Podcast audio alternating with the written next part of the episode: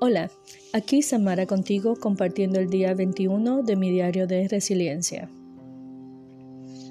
Que cuando nuestras piernas estén cansadas podamos caminar con la fuerza que existe en nuestro corazón. Que cuando nuestro corazón esté cansado, incluso así podamos seguir adelante con la fuerza de la fe. Paulo Coelho. Llegó el momento de la pausa, de poner esta coma o los puntos suspensivos a esta historia eh, pues de resiliencia y pues sobre todo pues de esta búsqueda de, estar mejor y de la situación del tobillo pueda mejorar. Creo que claramente la vida me está diciendo que eh, no es el momento, pero todavía no hay un punto final en esta historia. Entonces la pausa eh, significa para mí el regreso a casa. En este momento en que estoy grabando este episodio, que me disculpo por la voz que está un poquito afónica, pero por el resfriado, eh, ya estoy en casita.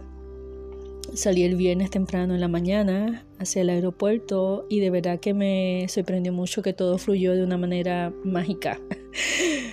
no líneas para entregar las maletas, eh, ni menos eh, líneas en, el área de seguridad, que casi siempre en el, área, en el aeropuerto de Orlando puedes hasta esperar 70 minutos antes de, o sea, toda esa línea de espera.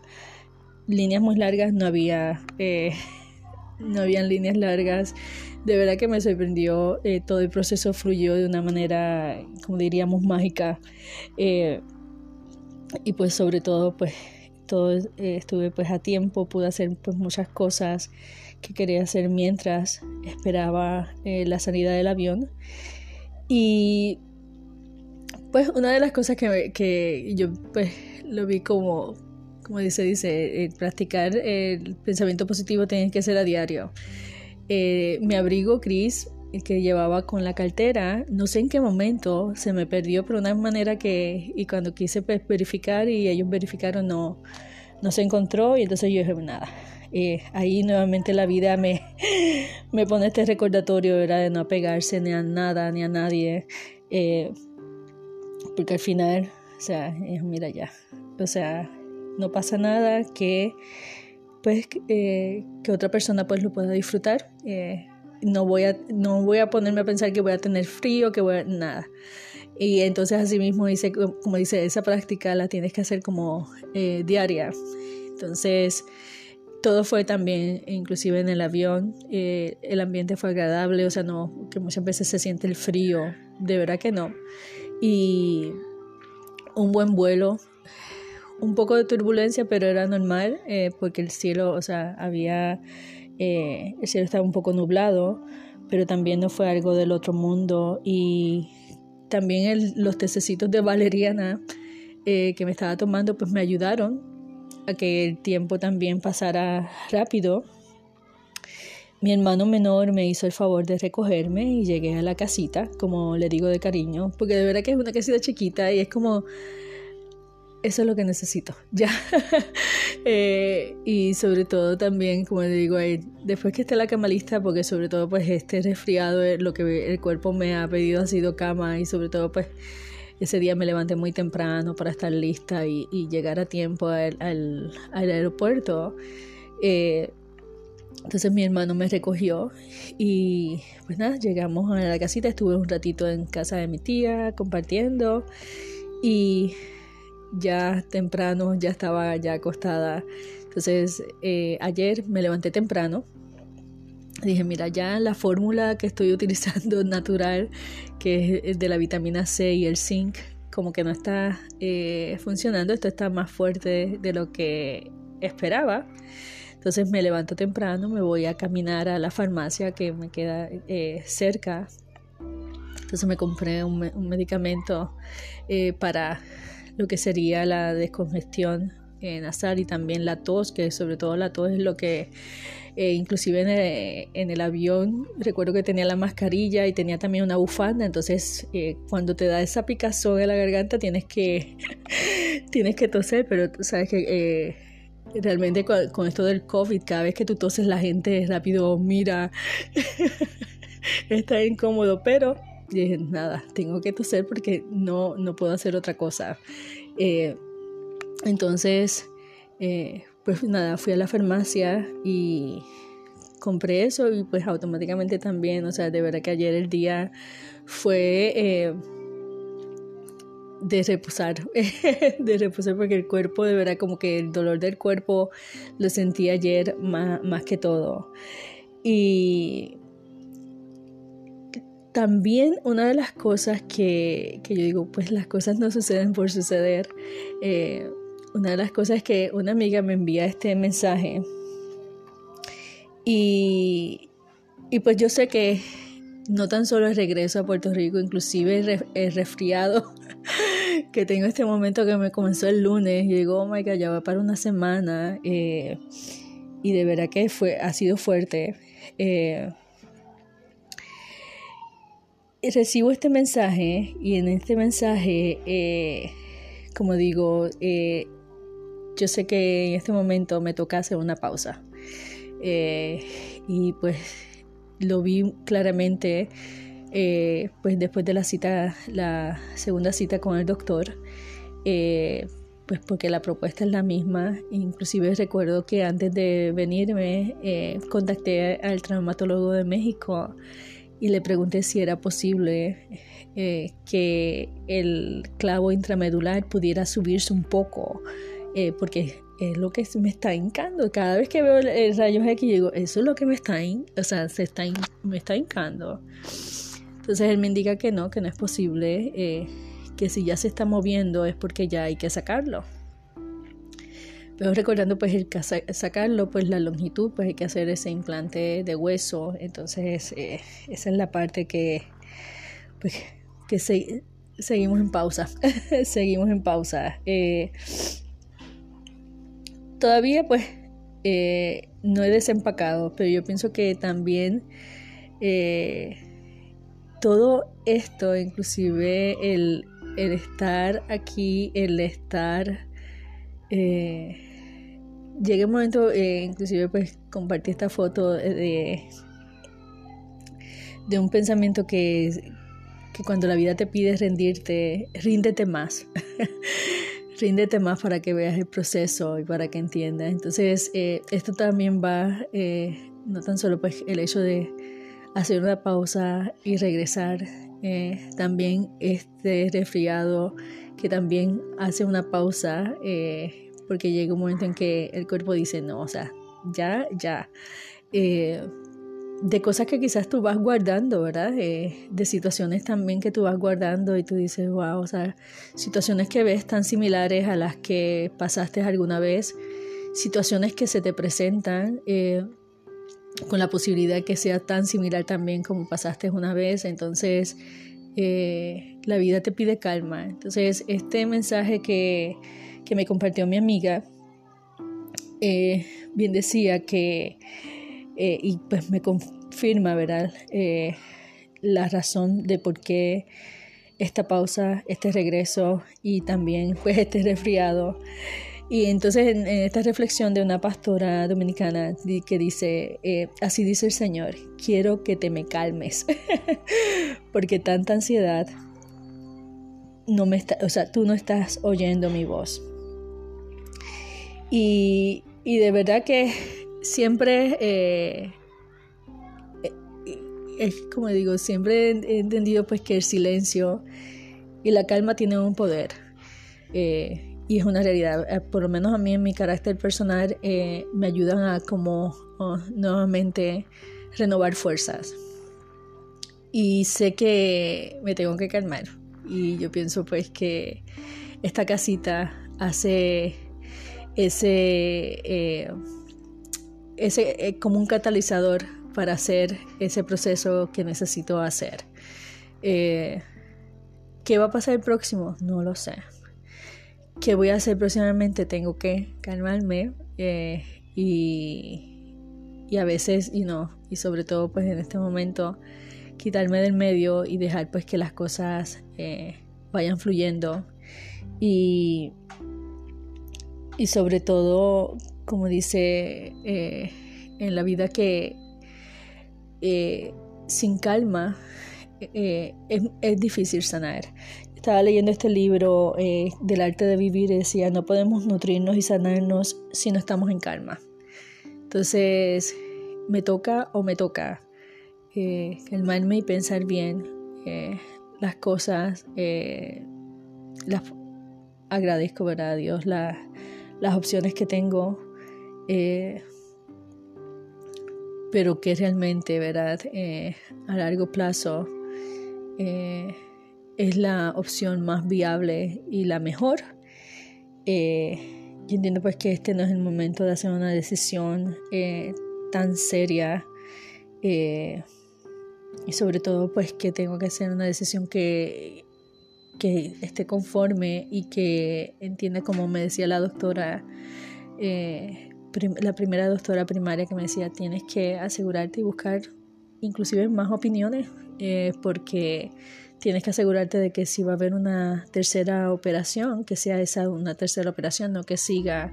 Verdad que a veces escuchamos tantas personas con 10, 11, o sea, 15 cirugías en, en la misma en, el mismo área, ahora por la misma situación y entonces, eh, y sobre todo eso me lleva más, eh, lo que más me, me, llama la atención de este proceso es que hay dos doctores y, o sea, las dos opiniones son totalmente distintas. No hay ninguna eh, concordancia en ninguna de ellas, o sea, no hay ningún punto que sea parecido en las dos opiniones. Y realmente pues sigo en este momento cuando me escucho, para mí la, más que resuena es eh, la opinión pues del traumatólogo mexicano, eh, porque es que todo lo que me dice es cierto, eh, pero tengo que calmarme. tengo que calmarme, o sea, toca calmarme y, y pues sobre todo confiar o sea, eh, lo que tenga que pasar, pasará, lo que tenga que venir, vendrá. Eh, y lo que tenga que, vivir, pues hay que vivirlo, hay que vivirlo. Eh, y fíjate, también como digo, las cosas o te encuentras o te encuentras. Anoche estaba viendo las noticias, entonces me encuentro con este... Um, con este documental de DW que se titula La resiliencia. Eh, la resiliencia, el secreto del alma. Eh, entonces ahí lo estaban viendo pues de una manera científica y estaban pues eh, entrevistando a diferentes expertos, desde psicólogos, psiquiatras y diferentes personas que han, estudiado pues la resiliencia en diferentes, o sea, desde los genes hasta pues el comportamiento. y entonces ellos decían pues que la resiliencia nunca, o sea, eh, no es un estado, o sea, eh, y es una realidad, o sea, no es que yo sea resiliente, no, es un proceso, y yo pienso que es un proceso que, nosotros de una manera u otra, y me llamó mucho la atención cuando, eh, cuando decían pues de los genes y sobre todo pues de la crianza, porque yo pienso que para mí, mi abuela, que es para descanse, para mí fue un ejemplo de resiliencia grandísimo, o sea, grandísimo, porque ella pasó por tanto y tanta dificultad y pues, por ejemplo, cuidar a mi mamá y también tener, y no que criarnos a nosotros, eh, también su hijo, que tenía también sus situaciones, o sea, ella fue tan fuerte, o sea, y en momento por supuesto se quebraba y, pues se veía esa, eh, ese momento en que tú dices, ya no voy más, pero seguía entonces, eh, cuando decían eso de que inclusive pues la relación de las madres era tan importante eh, porque hay un gen, o sea, pues, pero no puedo esto en cuestión científico, pero sí invito pues si tienes la oportunidad de ver el, el, el documental es bien interesante. Y como decían pues que eh, los primeros 100 días, inclusive están haciendo un programa en Francia para asegurarse que los primeros 100 días eh, la calidad de vida de la mamá sea muy buena, cuestión de que eh, el feto, o sea, reciba esa, eh, o sea, desarrolle esa parte, o sea, que está relacionada con ese gen, que está relacionado con la resiliencia, para que el niño puede afrontar de una manera más fuerte porque de ahí entonces se entiende cuando una persona puede vivir la misma circunstancia pero reacciona de diferente manera. Eh, y, y, es bien interesante y sobre todo pues como dicen, o sea, somos un todo, no tan solo es eh, lo que es la, la, genética, pero también la crianza y también el medio ambiente que influye en nosotros. Entonces, eh, de verdad que fue bien interesante el escuchar wow, que también es relacionado pues con, con lo que yo pues comparto con, contigo en este diario de resiliencia, porque yo pienso que, que al final no es lo que vives, ¿verdad? Sino cómo actúas a lo que vives, o sea, cómo reaccionas a lo que, a lo que la vida presenta. Y y de verdad, como dicen, o sea, es un proceso constante, no es un estado. Eh, y también, como decían, que también no se trata eh, de la felicidad, o sea, se trata de vivir con todos los matices que la vida nos presenta, sobreviviendo a los desafíos sin que la mente se enferme. Eh, y este es el concepto realista de resiliencia. O sea, así es como ellos pues cierran este documental como decían, o sea, que no se trata de felicidad, se trata de cómo podemos, eh, como dicen, lidiar con todos los matices, lo bueno y lo malo, y lo, o sea, lo bueno y lo no tan bueno eh, que la vida nos presenta. Y pues sobre todo, o sea, mantener pues la salud mental, que al final, eh, como siempre digo, o sea, al final la salud mental depende de nosotros. Eh, porque podemos pues tener personas que quieran ayudar, etcétera, pero al final las decisiones pues son muy personales y son muy nuestras. Y yo pienso que también eh, es la opción, o sea, hay momentos en que sí tienes que dejar que la transitar la, la tristeza y la frustración y el miedo, y pero también dar, o sea, eh, como darle un tiempo, o sea, ya transitamos, vamos a, levantarnos, o sea, y esa decisión es muy nuestra. Y, y de verdad que pues, son cosas pues que he aprendido durante este proceso. Y este psiquiatra que también presentan en el en el documental es un psiquiatra pues que él eh, sobrevivió al holocausto y sus padres murieron y pues perdió todo. Entonces él decía pues que él iba a estudiar psiquiatría y, que la gente decía pues ¿cómo tú vas a esto? O sea, si no tienes padres, no tienes de esto, no tienes nada. Y él, o sea, dijo sí, o sea, me decían que no lo iba a hacer y sí lo hice. Eh, y de ahí él se... Eh, o sea, su, su, enfoque ha sido el entender y el, y el estudiar la resiliencia y sobre todo la resiliencia de los niños. Entonces eso me lleva a ver a la situación actual del mundo con las guerras y en especial esta guerra de, eh, en Gaza, eh, que dice, wow, o sea, estos niños que están aprendiendo, o sea, a fuerza a ser resilientes, eh, porque o lo haces o lo haces, o sea, no tienes otra opción. y yo pienso que a veces, ¿verdad? Que, que vemos también tantos jóvenes que optan por como dicen, con los caminos más fáciles y, sin apreciar pues realmente lo que tienen y, las bendiciones que tienen y como otros están en este momento eh, tratando de, ser resilientes, de salir adelante y de sobre todo mantenerse con vida y, y como la vida, o sea, la vida al final eh, nos pone en las situaciones pues que necesitamos, no la que queremos, las que necesitamos. Aunque en este caso, ¿verdad? Eh, por ejemplo, eh, la guerra es algo que no puedo entender, o sea, es algo que no puedo entender que en este siglo esté pasando lo que esté pasando y cómo no podamos hacer nada. Yo pienso que esa, sobre todo esa, esa es la frustración de esa incapacidad de, no poder hacer nada, de ver las noticias y ver que el, número sube y sube y sube y yo dice, y tú dices, wow, nadie puede hacer nada, o sea, para parar esto. Eh, es increíble, es increíble. Entonces esas cosas también pueden llevarte a, lo que es la tristeza, ¿verdad? Tú dices, ¿qué es esto? O sea, eh, ¿qué estamos viviendo? ¿Cómo lo estamos viviendo?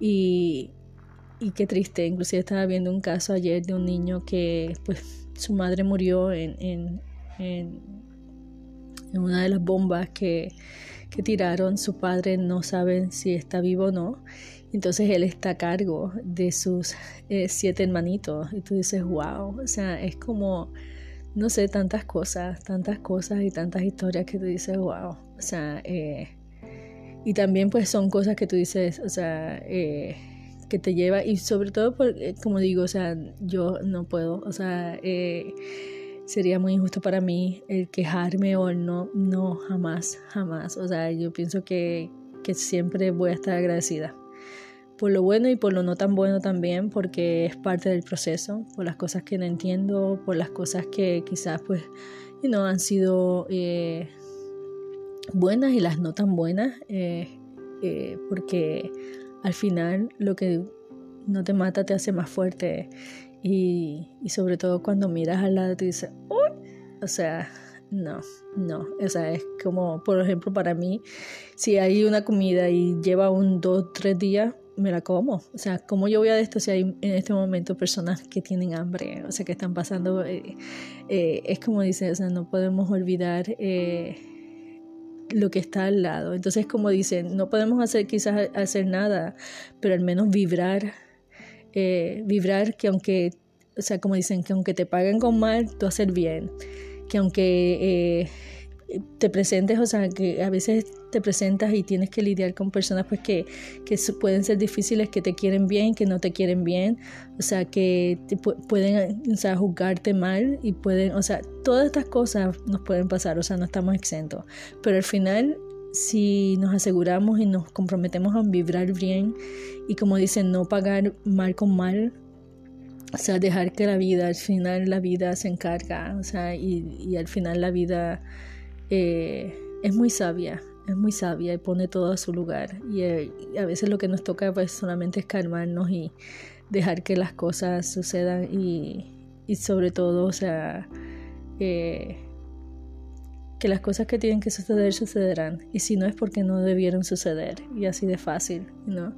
Pero mientras tanto, pues vibrar bonito, ¿verdad? y sobre todo confiar. En este momento lo que me quiero enfocar es pues en la parte natural eh, haciendo los cambios de alimenticios, eh, caminar mientras me permita y cuando no, pues no puedo caminar, pues entonces eh, también en ese momento también aprovechar pues y hacer en la meditación y, enfocarme en lo que, en cómo quisiera que sanara el, el tobillo.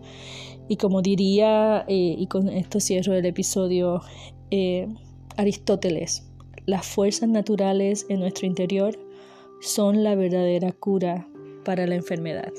Entonces, en esta pausa me voy a enfocar en eso, en renovar, en conectar con la fuerza interior. Gracias por escuchar y recuerda, no importa las circunstancias, brilla intensamente. Hasta el próximo episodio.